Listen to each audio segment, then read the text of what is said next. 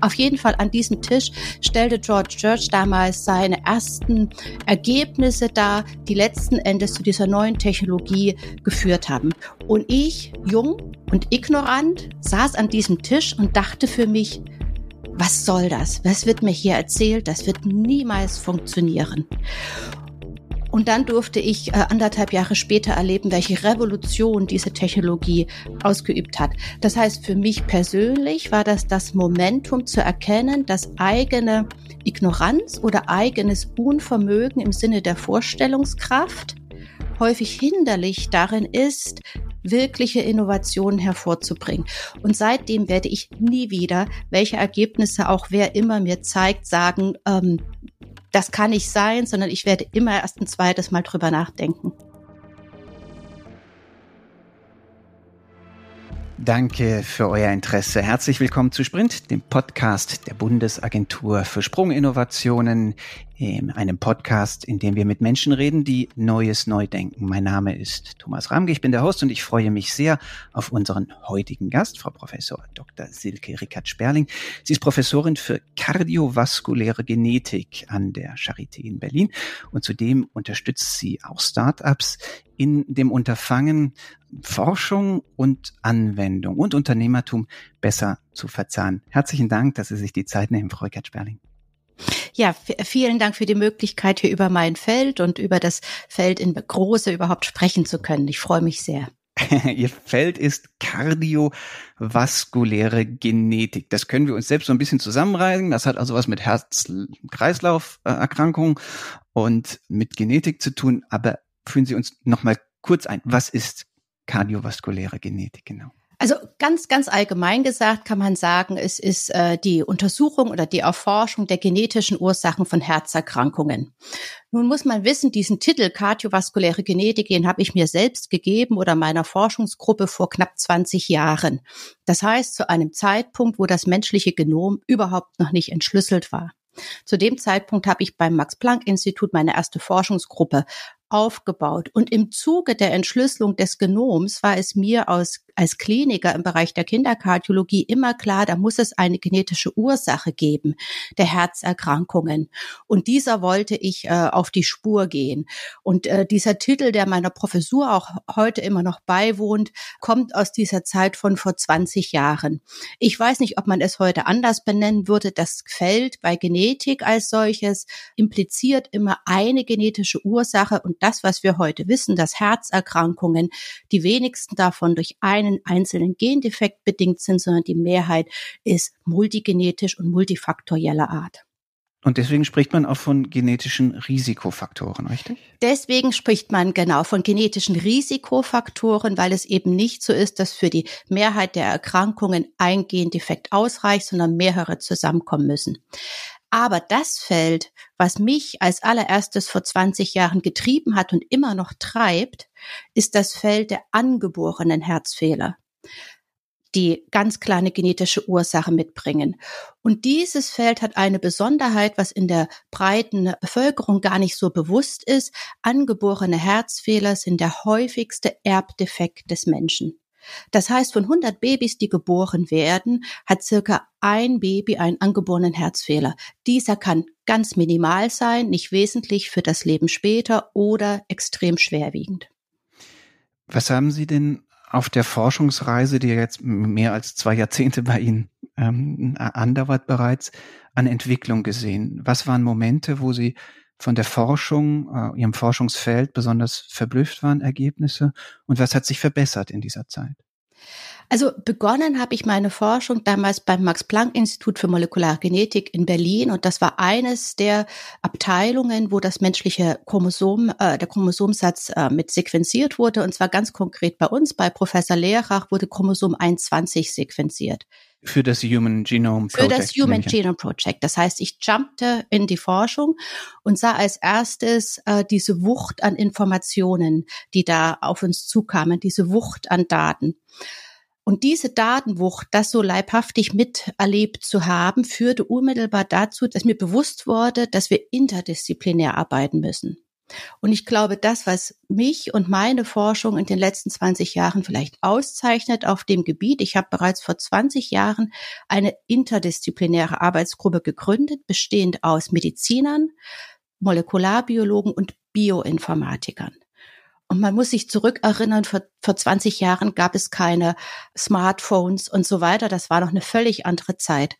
Und aus diesem Konglomerat der verschiedenen Disziplinen heraus wurde im Prinzip von damals bis heute die gesamte Erkenntnisse gewonnen für das menschliche Genom und für alle Erkrankungen.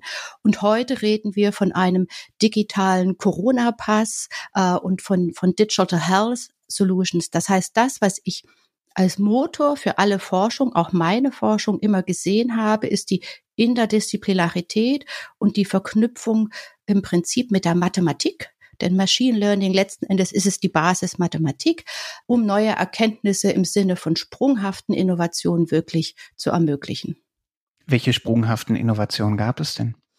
Die zentrale äh, Innovation, der ich wirklich ganz äh, persönlich beiwohnen durfte, war die Entwicklung unserer Next Generation Sequencing Technologie. Das heißt, das humane Genom wurde mit einem unheimlichen Kostenaufwand sequenziert und sehr laboraufwendig, zeitaufwendig.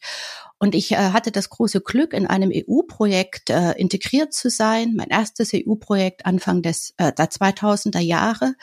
Und dort saß George Church unter anderem mit bei, einer der Erfinder von Harvard, von der neuen Technologie, mit der wir heute weltweit die Genome sequenzieren. Und ich erinnere mich gut, es war in Uppsala und wir saßen da am runden Table. Wie immer in solchen Situationen war ich natürlich die einzige Frau und wesentlich jünger als meine Kollegen. Der Kellner dachte, ich äh, sei die Sekretärin, was äh, von den Herren sehr äh, äh vehement aufgenommen wurde. Nein, nein, das ist eine Wissenschaftlerin wie wir auch. Auf jeden Fall an diesem Tisch stellte George Church damals seine ersten Ergebnisse dar, die letzten Endes zu dieser neuen Technologie geführt haben. Und ich, jung und ignorant, saß an diesem Tisch und dachte für mich, was soll das? Was wird mir hier erzählt? Das wird niemals funktionieren. Und dann durfte ich äh, anderthalb Jahre später erleben, welche Revolution diese Technologie ausgeübt hat. Das heißt, für mich persönlich war das das Momentum zu erkennen, dass eigene Ignoranz oder eigenes Unvermögen im Sinne der Vorstellungskraft häufig hinderlich darin ist, wirkliche Innovationen hervorzubringen. Und seitdem werde ich nie wieder, welche Ergebnisse auch wer immer mir zeigt, sagen, ähm, das kann nicht sein, sondern ich werde immer erst ein zweites Mal drüber nachdenken. In Ihrem Feld, also jetzt nochmal konkret in Ihrem Feld der Geneffekte im äh, Herz-Kreislauf-Kontext, welche äh, Behandlungs- oder diagnostischen Fortschritte hat denn diese Datenrevolution konkret gebracht? Welche Art von Defekten können wir früher erkennen, besser, besser behandeln als vor 20 Jahren? Das Feld kann man gut äh, kategorisieren in zwei Bereiche. Zum einen gibt es diese angeborenen Herzfehler, die eine genetische Ursache haben. Und die Mehrheit von diesen genetischen Ursachen ist multigenetisch, also es sind viele verschiedene Gene. Das sind die Kinder, die mit Herzfehlern geboren werden. Dann gibt es die Gruppe von im Alter auftretenden Herzerkrankungen wie Herzinfarkt, äh, äh, Kardiomyopathien, die häufig erst später erkrankt werden, altersbedingte Herzinsuffizienz. Für diese zweite Gruppe wissen wir auch, dass es diese von Ihnen vorhin erwähnten Risikofaktoren gibt. Im Sinne der, der Diagnostik kann man diese beiden Gruppen unterscheiden dahingehend, dass die Gendiagnostik für schwerwiegende Herzfehler zurzeit gar nicht so relevant ist, weil das kann ich im Ultraschall von dem werdenden Baby äh, bei der schwangeren Frau sehr gut bereits diagnostizieren. Die Risikofaktoren zu erkennen für diese eher im Alter vorkommenden Herzerkrankungen, das hat derzeit noch keine Bedeutung. Aber da sehe ich einen enormen Fortschritt auf uns zukommen in der Zukunft. Und wir haben noch nicht die Algorithmen oder das das äh, digital abstrakte Vermögen aus diesen ganzen Risikofaktoren, die genetisch sind, in Kombination mit den anderen Faktoren wie Gewicht, Body Mass Index, Lebensverhalten, aus diesen äh, Umgebungsfaktoren, in deren Summe vorherzusagen, wie wahrscheinlich es ist, dass jemand über das Alter hinweg bestimmte Erkrankungen bekommt. Ich gehe fest davon aus, dass dies äh, möglich sein wird in 20, 30 Jahren, bestimmt früher. Und dann hat auch die Vorhersagekraft von diesen genetischen Faktoren eine große Bedeutung, denn damit können wir dann, haben wir Hardware, die Genetik ist quasi die Hardware, die eine Wahrscheinlichkeitsberechnung uns ermöglicht und dann kann derjenige sein Leben oder seine Ernährung, seine sportlichen Aktivitäten, verschiedenste Dinge anpassen, so dass diese Wahrscheinlichkeit, die vielleicht krankheitsbedingt wäre, nicht eintritt oder weniger häufig eintritt. Und da sehe ich eine große Revolution auf uns zukommen. Okay, aber wäre das dann das Szenario, dass ne, man äh, die Babys einfach einem Gentest unterzieht und, und sofort erkennt, ja. die, dieser Mensch, der da jetzt heranwächst, der ist eine, ähm, der, der hat die, das und das Risikoprofil, also müssen wir ihn in der Kindheit dorthin entziehen sich, äh, hin erziehen, sich in einer bestimmten Weise zu verhalten oder dann spätestens ab dem Jugendalter, dass er selbst weiß, wie er sein Verhalten steuern muss, um eben vielleicht kein zu risikoreiches Leben bezogen auf Herz-Kreislauf-Erkrankungen zu führen. Also äh, dieses Wording, sage ich mal, Menschen zu etwas hin zu entziehen, hat äh, erziehen, hat ja gerade in Deutschland immer ein sehr äh, zweischneidiges Schwert. Ja, ich sehe darin weniger, dass man Kinder oder Jugendliche zu etwas erzieht, sondern einfach, dass man Wissen darum hat und selbst Entscheidungen treffen kann. Ja, und selbst entscheiden kann, möchte ich Vielleicht sagt auch jemand, es ist mir vollkommen egal. Ich lebe 50 Jahre in Saus und Braus äh, und genieße das Leben und danach soll es vorbei sein und jemand anderes. Okay, diese Entscheidung kann ich aber nicht dem Kind überlassen. Da habe ich als Eltern die Verantwortung dazu, dass das Kind nicht erstmal in sein Verderben rennen würde. Ich kann ihm ja auch nicht erlauben, so viel Süßigkeiten zu essen, wie es möchte. Also Wunderbar die Diskussion, die Sie da anstoßen, weil das sind natürlich genau die ganzen großen ethischen Fragen, die sich uns stellen und denen wir uns auch stellen müssen. Vielleicht von meiner Seite ein bisschen mehr von oben betrachtet, meine persönliche Antwort dazu. Ich glaube, wenn man Dinge nicht ins Auge fasst und sich den Fragen und Möglichkeiten nicht stellt, dann ist das viel schlimmer, als wenn man eine offene und breite Diskussion hat. Technisch wird es absolut möglich sein, dass jeder sein Genom hat und dass es Vorhersagen geben wird. Davon gehe ich und viele andere aus. Und die große Frage ist, wie werden wir als Gesellschaft damit umgehen?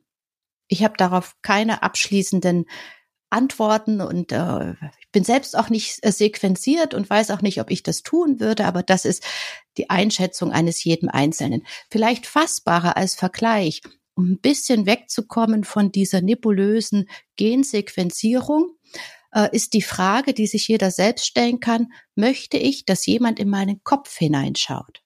Seit vielen, vielen Jahren können wir mit äh, ähm, Magnetresonanztomographie, also mit ähm, Röntgen oder mit radiologischen Tools, ja einen Scan vom Kopf machen und damit vom Gehirn. Und äh, die große Frage ist, wenn jemand bei mir vielleicht bestimmte neurologische Erkrankungen in der Familie hat und ich bin 65 und es würde vielleicht Aufschluss, ich würde Aufschluss erlangen, ob bei mir bestimmte Prozesse bereits angelaufen sind oder nicht, würde ich es wissen wollen. Das kann heute jeder für sich entscheiden.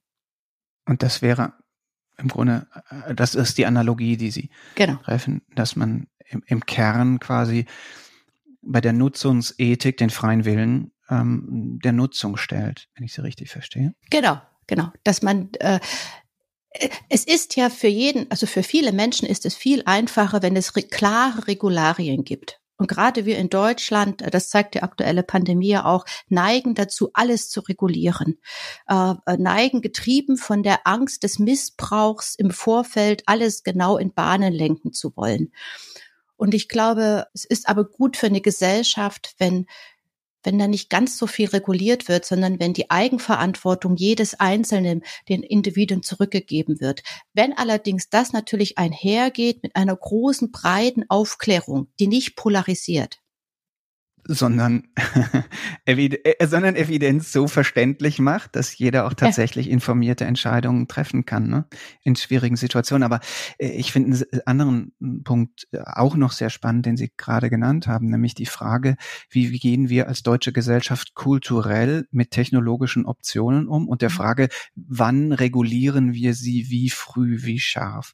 Haben Sie es in Ihrer Forschungs- und Entwicklungskarriere so empfunden, dass diese Regulierung auch hemmend war? Und Sie haben ja auch den internationalen Blick. Sie waren ja auch lange in den USA, haben vielen, wie Sie auch schon angedeutet haben, vielen internationalen Forschungskooperationen ähm, ihre Forschung vorangetrieben.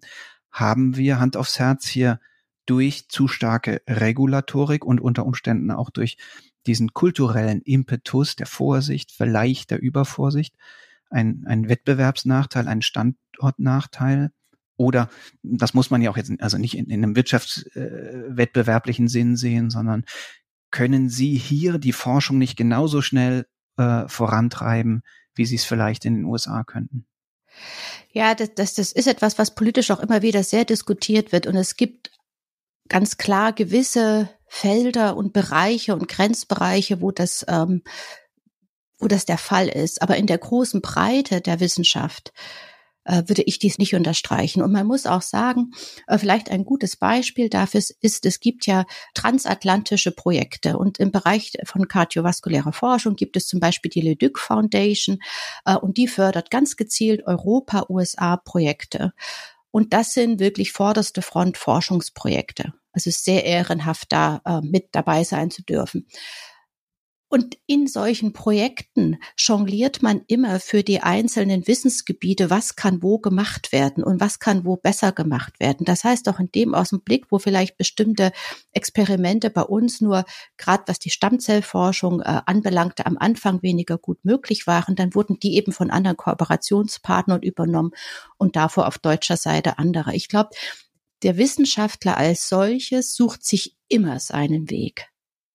Oder die die Spitzenwissenschaftler suchen sich ihren Weg.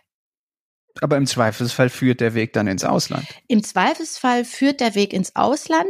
Das, das ist so. Und im, im Zweifelsfall, Sie sprachen an, auch diese Wirtschaftlichkeit. Da sehe ich doch auch einen ganz großen Unterschied zwischen den Risikobereitschaft in Deutschland. Die ganze Start-up-Szene ist eine völlig andere. Und ein, ein gutes Beispiel dafür ist zum Beispiel, ich bin jetzt gerade frisch äh, äh, habe ich wieder investiert als Impact Business Angel in eine Digital Health Plattform. Ähm, die ist gegründet, äh, Oxam Racer heißt die, von Katharina Wolz, eine wunderbare junge Start-up-Gründerin, gebürtig in Ulm, dreiviertel studiert in Deutschland, dann in die USA gegangen, in Stanford promoviert, in Stanford geblieben, hat dort jetzt diese äh, Firma aufgebaut und hat gezielt, das ist auch interessant, gezielt gesucht nach Investoren in dem Bereich in Deutschland, um ihre Heimatwurzeln quasi auch zu verankern, was aus finanzieller Sicht für die Firma überhaupt nicht notwendig ist, denn die bekommen genug Investoren in den USA. Viel mehr Mühe musste viel, sie sich vermutlich machen. Viel mehr ne? Mühe. Also und, und das ist, zeigt aber, wie schade es eigentlich ist, ja, weil es wäre wunderbar, sowas von jemandem, der auch Interesse dran hat, diese deutsche Verbundenheit beruflich mit auszuüben, sowas in Deutschland zu haben. Das ist bei hier eben komplett anders. Ja, aber da, da sind wir jetzt mitten in dem zweiten großen Aspekt, den, den, den wir heute besprechen wollten, nämlich im Kern die Frage, wie ist man als Gesellschaft, als Volkswirtschaft oder auch als Individuum fähig, ähm, das, was man in der Wissenschaft herausgefunden hat, in Innovation zu münzen, die am Markt erfolgreich ist und hoffentlich, und in Ihrem Fall natürlich besonders stark, der Menschheit auch erheblich nützt.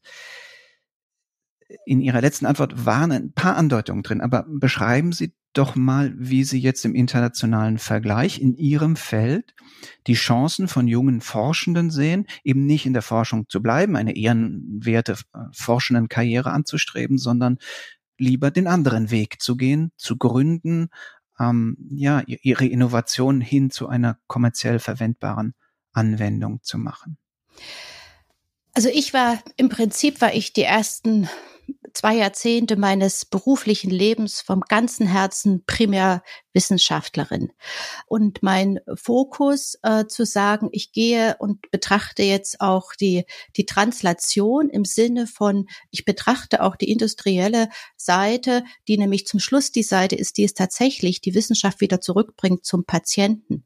Weil der echte Patientenmehrwert entsteht nicht dadurch einfach nur, dass wir Wissen generieren und auch Tools entwickeln, sondern es müssen zum Schluss Produkte, ob das nun Pharmaka sind oder Medizin-Devices, es müssen zum Schluss Produkte für die Patienten wieder her. Und das, was ich da als, als ganz, also als zwei zentrale Punkte sehe, warum wir in Deutschland im Bereich der Industrie und der Startups nicht so gut aufgesetzt sind, ist zum einen, wenn ich mich selbst anschaue, warum wollte ich immer Wissenschaft machen? Bei uns ist der Impetus, dass äh, derjenige, der eigentlich gut ist, der geht nicht in die Industrie der bleibt in der Akademie. Das heißt, der Stellenwert der Akademie hat in Deutschland einen einen deutlich höheren Stellenwert als der Stellenwert in einer adäquaten, äh, genauso zentralen, mit genauso viel Intellekt besetzten Stelle in der Industrie zu haben. Und das ist komplett anders in den USA. In den USA fangen die Studenten an zu studieren und deren Blick ist frei, sowohl für die Akademie als auch für die Industrie. Daraus ergibt sich, dass viele Wissenschaftler versuchen, in der Wissenschaft zu bleiben und es gar nicht als persönlich attraktiv sehen, möglichst in die Industrie zu gehen. Ähm, und dann gibt es äh, die, die Wissenschaftler, die zusätzlich zu ihrer wissenschaftlichen Karriere in die Industrie ihre Startups aufbauen. Aber natürlich kann da nicht mit der ganzen Manpower-Wucht reingegangen werden. Das heißt, aus dieser Gemengelage hat, hat die Industrie eine andere Stellenwert bei uns und der sollte sich ändern. Wie kann das sich denn ändern? Was machen Sie denn mit Ihren Doktorandinnen und Doktoranden, dass Sie sagen, ey, es gibt da draußen noch was anderes. Also vielleicht eine freiere Welt, vielleicht eine spannendere Welt oder mindestens genauso spannende Welt, sagen Sie mal so. Genau. Und um, um das ist, ist sehr guter Punkt, um das zu ändern, gibt es eine ganze Reihe von Bewegungen. Und wir ganz konkret an der Charité und am BIH, Berlin Institute of Health, haben seit einiger Zeit eine Reihe von Programmen gelauncht, die dazu führen wollen, dass Startups in dem Fall aus der Charité herauskommen. Das nennt sich der BIH äh, Digital Health Accelerator. Ja, es gibt also Accelerator-Programme, die jetzt direkt äh, bei den Kliniken angesiedelt sind, sodass die Kliniker die Möglichkeit haben, darüber Gelder zu bekommen und selbst sich Zeit erkauft zu bekommen. Das heißt, ein zentrales Hauptproblem, ganz konkret bezogen auf die Medizin, ist unser völlig anders geartetes Ausbildungskurriculum. In den USA ist es seit 20 Jahren üblich, dass man Forschungszeit bekommt. Bei uns in Deutschland war ein Kliniker immer ein Kliniker und er musste die volle Klinik machen und Forschung äh, war für den Abendbereich on top äh, zugeschnitten. Das ist der erste Schritt des, der Ändern innerhalb der Ausbildung.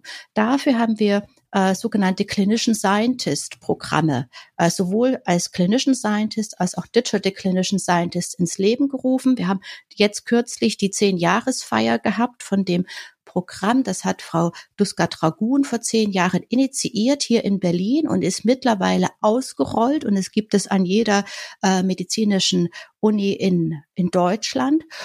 Und dort bekommen Kliniker freie Zeit, um Forschung zu machen. Das ist der erste Schritt in der Ausbildung. Gibt es da schon Zwischenergebnisse? Also sind da schon un Unternehmen ja. rausgekommen genau. aus diesen Ansätzen? Ja, ist, ist der Fall. Äh, und es ist so, dass, dass es äh, ähm, schon eine erste Gruppe von, von Personen gab, die ursprünglich darüber gefördert wurden und dann im zweiten Schritt gefördert wurden über den jetzt vor ein paar Jahren erst angegliederten Accelerator, Health Accelerator beim BIH. Und daraus haben sich jetzt schon die ersten Startups tatsächlich auch entwickelt. Mhm. Das heißt, wir haben diesen Prozess gestartet. Es gibt dennoch sehr, sehr viel zu tun aus meiner Sicht auf dem Gebiet. Denn was wir noch nicht gut vermögen, ist eine gute frühe Interdisziplinarität hinzubekommen. Jetzt schwenke ich kurz zurück, dass ich, glaube ich, äh, zu Recht sagen kann, dass ich vor 20 Jahren eine der ersten interdisziplinären Forschungsgruppen äh, hier in Deutschland gegründet habe. Und wenn ich mir aktuell solche Programme, die die Startups aus den Unis heraus generieren sollen in den USA, wie zum Beispiel Stanford angucke, dann gibt es dort eine Verknüpfung der Disziplinen in dem Sinne, dass junge BWL-Studenten unmittelbar mit Medizinstudenten und unmittelbar mit digitalen Informatikstudenten als Dreiergruppen zusammengebracht werden. Und diese direkt nach dem Studium, also einem frühen Stadium der Ausbildung, als Teambildung sich Gedanken zu medizinischen Problemen machen sollen. Und das haben wir nicht. Das heißt, bei uns ist es so, es wird noch sehr, sehr, sehr lange immer im Kreis der einen Disziplin, in dem Fall der Medizin, gekocht. Und hinten dann beim Accelerator gibt es wieder andere Personen, die natürlich ähm, zu Hilfe kommen, aber jeder ist in seiner eigenen Ausbildungsphase schon recht weit. Und ich würde mir wünschen, dass wir viel früher anfangen, dass wir den Medizinstudenten nehmen und den BWL-Studenten und nach dem zweiten, also Jahr Abschluss von dem Studium direkt in diesem frühen Phase die zusammenbringen. Und, und die Datenjungs und Mädchen nicht vergessen. Und die Datenjungs und Mädchen nicht vergessen. Absolut, die sind ganz wichtig. sind die nicht fast die wichtigsten mittlerweile? Ach, ich würde die alle Oder gleich. Ist weniger polemisch gefragt. Also hat sich da was verkehrt? Ne? Also ist das wäre ja die Behauptung der digitalen und der Datenrevolution, dass im Kern die echte Innovation nun aus der Fähigkeit ähm, der Vermessung der Welt bis in die kleinsten Teilchen hinein und ähm, quasi der, der der Beschreibbarkeit der Welt durch maschinenlesbare Informationen herauspurzeln wird. Ja, die Antwort darauf ist eigentlich sehr simpel. Datenanalyse ist nur dann gut, wenn die Daten gut sind. Und wenn wir beim Bereich der Medizin bleiben und ganz abstrakt betrachten, wir haben die molekularen Daten, die genetischen Daten auf der einen Seite, dann haben wir auf der anderen Seite die klinischen Daten, die Phänotypdaten. Und wir müssen beide Daten in der gleichen Granularität erfassen. Nur dann können wir sie gut verknüpfen. Und damit brauchen wir nicht nur denjenigen, der die, mit den Daten arbeiten kann, sondern wir brauchen auch den Mediziner, der überhaupt in der Lage ist, dieses klinische Bild zu erfassen. Und natürlich brauchen wir den BWLer hinten aus. Das ist übrigens aus meiner Sicht die schwierigste und größte Hürde, die wir derzeit haben. Wir sind nicht gut da drin oder noch nicht gut da drin, die verschiedenen Daten in der gleichen Granularität zu erfassen. Wir können molekulare Daten bis hin zu Einzelzellanalysen substanziell perfekt erfassen, aber wir erfassen nicht in der gleichen Schärfe die die klinischen Daten und vor allem nicht in einer Form, dass sie digitalisiert sind. Da wird viel drauf gearbeitet, aber dieses ist äh, das Zentrale. Und dann kommen wir wieder zu dem Problem von, von vielleicht Deutschland. Das ist der Datenschutz äh, der damit reinspielt, inwieweit es dann möglich ist, diese vielen verschiedenen Daten, die natürlich ein klares Abbild eines Individuums sind, so zu verknüpfen und zur Verfügung zu stellen für Analysen und für vergleichbare Analysen, dass sie wirklich einen Mehrwert gewinnen können daraus. Und dass nicht jede einzelne Gruppe ihre eigenen Daten hat total spannende Frage, die ich auch gerne vertiefen möchte. Ne? Also und, und zwar in zwei Dimensionen. Die erste Frage ist tatsächlich, Warum ist es auf dem weiten Feld der Medizin, so wie Sie es ja auch gerade dargestellt haben, eigentlich noch nicht so gut gelungen, eine richtig gute Datengrundlage herzustellen. Nicht? Also haben wir jetzt alle irgendwie, selbst bei Covid gesehen, wir haben irgendwie ein total fragmentiertes Datenbild, wo man sich die ganze Zeit fragt, das kann doch nicht sein, dass die nicht wenigstens die, dass die nicht wenigstens hinbekommen, mal zu definieren, wer jetzt an und wer mit Covid gestorben ist oder, oder so. Also wir haben nach wie vor, zumindest jetzt für mich als Laien, die, die Wahrnehmung, dass die Datengrundlage nicht gut ist und bei weitem nicht so gut ist, wie sie vielleicht sein könnte und auf keinen Fall so gut, wie die digitale Revolution es versprechen würde. Ne? Da müsste man viel weiter sein. Woran liegt das? Und in Klammern, dann müssen wir nochmal vertiefen, welche Chance gäbe es, datenschutzkonform die Daten dennoch zugänglich zu machen zwei sehr spannende Fragen. Ähm, zu dem ersten, ich möchte es gern, also es liegt an unserem ganzen Datenschutzgesetzgebung und, und nicht nur der Gesetzgebung selbst, sondern auch deren Anwendung und deren, ähm, ja, deren Anwendung durch die vielen verschiedenen Bereiche. Und das Zentrale für mich ist aber, dass wir in gewisser Weise immer angstbehaftet sind.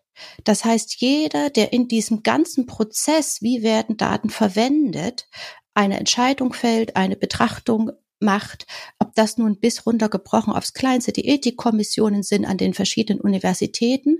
Die Frage ist selten, was ist der große Chance, die sich daraus ergibt, wenn wir diese Daten entsprechend nutzbar machen? Die erste Frage ist immer, wie können diese Daten äh, fehlverwendet werden? Das heißt, das Grundherangehen, was wir in Deutschland haben, ist immer angsterfüllt. Wir schauen auf alles drauf herab und wollen uns absichern. Und dieses Grundbedürfnis der Absicherung Richtung gegen in alle Varianten führt dazu, dass jedes Gesetz exakt bis ins letzte Maximale nicht einfach nur korrekt umgesetzt wird, sondern übererfüllt wird. Wir übererfüllen und schränken uns mehr ein aus der Angst heraus, wir könnten irgendwie zu Lachida sein. Ich glaube, was da was uns da reinspielt, und das ist sehr besonders in Deutschland, diese, dieses ganz große Angst mit Daten umzugehen, ist immer noch das Dritte Reich ist immer noch unsere eigene äh, politische Historie, in der wir natürlich katastrophale Dinge für die Welt und für uns selbst bewirkt haben. Und aus der Angst heraus, dass so etwas natürlich nie wieder sein darf, sind wir extrem übervorsichtig. Und deswegen stehen wir auch ganz konkret, was die aktuelle Pandemie anbelangt, haben wir ganz große Initiativen in Deutschland und Allianzen und so weiter geschmiedet. Aber im Vergleich mit anderen Staaten sind sämtliche epidemiologische Daten, die wir hier erhoben haben, nicht so, dass sie mithalten können weil eben immer nur minimale Datensätze erhoben werden konnten und nur für bestimmte Fragen und so weiter zur Verfügung stehen. Weil wir Datenschutz über Menschenschutz stellen? Fragezeichen? Ja, das ist eine ganz äh, zentrale ethische, ethisch zu beantwortende Frage. Was, was ist wichtiger? Also ethisch ist die doch relativ leicht zu beantworten. Sie sieht sogar im Übrigen, ne, im Übrigen die Europäische Datenschutzgrundverordnung sieht ja gerade eine sehr weitgehende Öffnungsklausel des Datenschutzes für den Epidemiefall vor. Also ethisch ist die Frage beantwortet. Es ist doch völlig klar, dass Menschen Schutz vor Datenschutz stehen muss, wenn es irgendwie eine klare Entscheidungssituation gibt. Und dennoch, wenn wir uns die politischen Entscheidungsfindungsprozess der letzten zwölf Monate angucken, also an ganz vielen Wegstellungen ist doch genau das passiert, was Sie eben beschrieben haben. Ja. Wir haben gesagt, lieber Vorsicht bei den Daten, die anderen Risiko, Risiken und die anderen Chancen, Menschenleben zu retten, blenden wir aus. Ja, um vielleicht von der aktuellen Pandemie sogar wegzugehen, was es, was es das Bild noch ein bisschen breiter äh, darstellt. Es gibt eben basierend auf diesem europäischen Datenschutzgesetz gibt es unter anderem auch eine fürs Genom, eine Initiative, eine Million europäische Genome zu sammeln um ein Gegengewicht auch zu den amerikanischen Genomen zu haben und eine Grundlage für die weitere Forschung. Im Januar letzten Jahres ist Deutschland äh, dieser europäischen Initiative beigetreten damit wir auch in Deutschland äh, Genome sequenzieren und diese Genome dann aber in natürlich anonymisierter Form für die Forschung komplett zur Verfügung stellen. Das heißt, dort gibt es dann nicht diesen Punkt des Informed Consents im Sinne von ich selbst äh, kann für jede einzelne Anwendung ähm, mitteilen, ob ich das möchte oder nicht, sondern ich muss eine breitere Zustimmung geben für die Verwendung meines Genoms. Die Umsetzung dessen führt dazu, dass wir jetzt in Deutschland äh, beim Bundesministerium für Gesundheit und so weiter eine ganze politische Welle haben, um das auszuarbeiten. Wie kann das konkret stattfinden? Es sind ganz viele verschiedene Akteure äh, derzeit in Deutschland, die sowohl von der technologischen Seite der Sequenzierung als auch von der Humangenetik kommen, als auch jetzt ganz neu aus dem Stiftungsbereich kommen, dabei zu diskutieren, wie können wir das umsetzen. Andere europäische Länder sind schon viel, viel weiter und wir haben es hier zu tun mit einem europäischen Gesetzesgrundlage, einer europäischen Initiative und es fällt uns wahnsinnig schwer in Deutschland tatsächlich Dinge dann umzusetzen und alle Ängste über Bord zu schmeißen. Gibt es dafür eine technische Lösung? Äh, also es gibt ja zumindest Ansätze, dass man sagt, man kann im Grunde die Datennutzung voll verfügbar machen indem es so eine Art technischen Vorhang gibt zwischen da, wo die personenbezogenen Merkmale gespeichert sind und jenen, die sie nutzen. Das heißt gewissermaßen, dass der Forschende oder auch ein Startup eigentlich die Daten voll nutzen kann, aber halt nicht weiß, wessen, was ja etwas anderes ist als eine klassische Anonymisierung, ne? ähm, die man ja immer rekonstruieren könnte. Aber sehen Sie da eine Perspektive oder verkommt, also die, die Gegenposition ist, okay, jetzt, jetzt machen wir wieder so harte, schwierige IT-technologische Fragen auf, dass wir so viel Zeit verlieren, um dann doch wirklich die Daten nicht nutzen zu können. Wie ist da Ihre Wahrnehmung? Das äh, ist ganz kurz zu beantworten. Technologisch ist das überhaupt kein Problem und wird von vielen anderen in der Welt umgesetzt. Warum machen wir es nicht?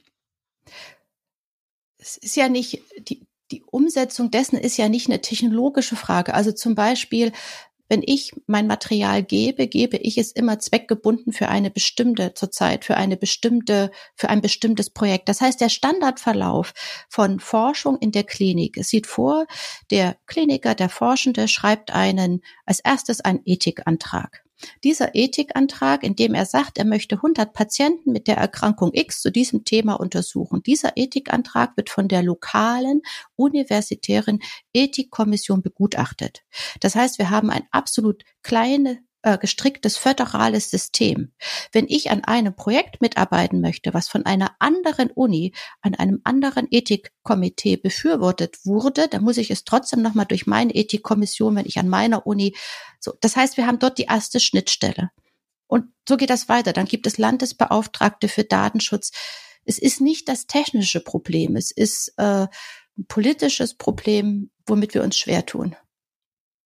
Hm harter Schnitt. Und wo kommen die nächsten großen Sprunginnovationen in Ihrem Feld her? Ich meine jetzt nicht, nicht geografisch, ne? Ich weiß nicht, ob die jetzt aus Boston kommen oder vielleicht aus China, sondern wo erwarten Sie große Innovationssprünge in der medizinischen Genetik? Ja, also ich erwarte die tatsächlich äh, in der Digitalisierung. Ich erwarte die dies in dem Bereich, wie wir sie an, angangs gesagt haben, dass man basierend auf den verschiedenen Faktoren der Genetik, äh, als auch der Umgebung und sonstigen klinischen Faktoren Vorhersagen treffen können wird, wie wahrscheinlich bestimmtes Eintreten von Krankheitsszenarien ist, sprich, dass man in Prävention, dass man digitale Optionen hat für die Prävention, weil Prävention ist immer viel besser als Therapie. Das erwarte ich. Das wird noch länger dauern. Diese Präventionstools ähm, werden noch länger dauern und Präventionstools jetzt auch mal weitergedacht im Sinne der Medizin oder im Sinne von Digitalisierung. Einfaches Beispiel Hautkrebs. Hautkrebs wird hervorgerufen, natürlich auch zum großen Anteil durch UV-Licht, ja, äh, wie viel man davon hat. Wie wunderbar wäre es, wenn ich einfach mir ein Pflaster auf die Haut klebe, diese Entwicklungen gibt es und es wird gemonitort, okay, heute warst du schon zu lange in der Sonne und äh, oder dann hast dann ist noch hinterlegt, was bin ich äh, in meinem genetischen Profil, wie wahrscheinlich habe ich das. Das heißt, diese ganzen Health Gadgets ja, die interessanterweise, solange sie nicht unter Medizinprodukte fallen, ja häufig schon breit angewendet werden von der Bevölkerung. Diese werden äh, medizinisch nochmal sehr viel mehr in Richtung Prävention an Optionen bringen. Also Prävention der eine Bereich und der andere Bereich ist Therapie. Therapieoptionen und auch Gentherapie. Da gab es jetzt insbesondere äh, durch die neuen Vakzine, die auf äh, Nukleinsäure basierenden Therapien, also RNA-Vakzine von BioNTech und Pfizer, einen richtigen oder gibt es noch einen richtigen Biotech Boom und die Angst der Bevölkerung solchen neuartigen Therapien gegenüber äh, ist äh, ganz stark gesunken durch diese ähm, äh, Vakzine. Und äh, ich selbst bin auch äh, Verwaltungsrätin bei einer Schweizer Firma, äh, die nennt sich Dynacore und der, der Sinn dieser Firma ist noch recht jung, vor zwei Jahren gegründet, äh, besteht darin, Gentherapie für Herzerkrankungen zu machen. Und zwar zum einen für solche, die durch einzelne Gene hervorgerufen werden und zum anderen auch für äh, eher altersbedingte, breitere äh, Herzerkrankungen. Und dieses ganze Feld der Gentherapie oder RNA-Therapie der Möglichkeit quasi fest in den Zellen zu verankern, eine, eine Therapieoption, weil das ist im letzten Endes die Gentherapie. Da sehe ich eine große Innovationskraft, die auf uns zukommt. Letzte Frage, die ich allen unseren Gästen stelle. Welche Sprunginnovation würden Sie sich denn für einen Zeithorizont von, sagen wir, bis 2050, also in den nächsten drei Jahrzehnten am stärksten wünschen und die Einschränkung ist, sie darf nicht sich in ihrem Feld befinden. Sie müssen sich was anderes wünschen, worüber Sie nicht ganz so viel tiefes Wissen haben. Was, was würden Sie sich denn wünschen? Eine wunderbare Frage und ich möchte, dass mein Wunsch in Erfüllung geht und äh, ich habe drei Töchter, hiermit nehme ich den Lilifee Zauberstab, damit das auch funktioniert. Ich hätte gern selbstfahrenden Personenverkehr, der multifunktional ist. Ich bin letztens, also wir sind ja alle sehr viel auch im Homeoffice und immer wenn ich jetzt zur Zeit ins eigentliche Office fahre, denke ich, was für eine Zeitverschwendung. Ich sitze hier, ich fahre Auto oder auch ich fahre S-Bahn. Also ich stelle mir vor, ich gibt ökologisch sauber für mehrere Personen vielleicht zeitgleich nutzenden Verkehr, der einen Transport von A nach B ermöglicht und innerhalb dessen habe ich eine Kapsel, wo ich mein Homeoffice habe oder äh, wo ich vielleicht mein Fitnesstraining drin machen kann oder wo ich schlafe oder wo ich mit meiner Familie sitze und was auch immer tue, ein Spiel spiele. Also die Option, dass man Dinge, die man tut, ganz konkret, die wir bisher einmal statisch tun, in einen äh, Bewegungsmodus mit einbauen was es früher mal gab, ich glaube, das ist so ein bisschen abgeschwächt, sind diese Schlafwagen. Ja, wir wollen alle nicht mehr fliegen. Es sind alle, ich zumindest sehr, versuchen sehr umweltbewusst zu leben. Und früher sind wir einfach in den Schlafwagen gegangen und mit dem Schlafwagen gefahren. Also ich wünsche mir als allererstes sehr zeitnah, dass es den Zug gibt, wo ein Abteil ein Fitnesscenter ist. Warum kann ich nicht auf dem Weg zu meinen Termin gleichzeitig noch Sport fahren und muss nicht passiv äh, im Zug sitzen? Welche Geräte brauchen Sie da? So ein Stepmaster oder also ja, muss, es sehr, muss es sehr groß ausgestattet Nein. sein oder Nein. reichen reichen Laufband vielleicht? Oder? Ja, Laufband, Fahrrad? Laufband. Ich hasse Fahrradfahren, gebe ich gerne zu. Aber ich laufe, ich bin auch schon Berlin-Marathon gelaufen. Äh, Laufband und Rudergerät, damit bin ich happy. Also die Kombination von Möglichkeiten. Okay, also dieser Sprung ist im Kleinen ganz nah. Da müsste man ja jetzt nur einfach mal die Deutsche Bahn fragen, ob das nicht schneller möglich wäre. Und im Großen irgendwie so ein, ein riesiger Bus, in dem das alles möglich ist, der autonom fährt und irgendwie ökologisch ist und außerdem immer ganz viele Leute auch noch irgendwie, ne, also nicht nur für sie da ist, sondern irgendwie kollektiv genutzt wird. Das wäre in der Tat eine wunderbare Sache. Ich danke Ihnen ganz, ganz herzlich, Frau Rickard Sperling, für diese vielen tiefen Einsichten in Gesellschaft und auf die molekulargenetische Ebene. Wir wünschen Ihnen für Ihre Forschung weiter sehr viel Erfolg, aber natürlich auch für die vielen Startups, mit denen Sie künftig der Welt helfen wollen, gesünder zu leben. Vielen Dank. Und euch und Ihnen, liebe Zuhörerinnen und Zuhörer, ganz herzlichen Dank für eure und ihre Aufmerksamkeit. Wenn euch unser Podcast gefallen hat, dann freuen wir uns sehr, wenn ihr in der Podcast-App bewertet. Und ansonsten gilt wie immer, die nächste Folge kommt in zwei Wochen. Und bis dahin, bleibt neugierig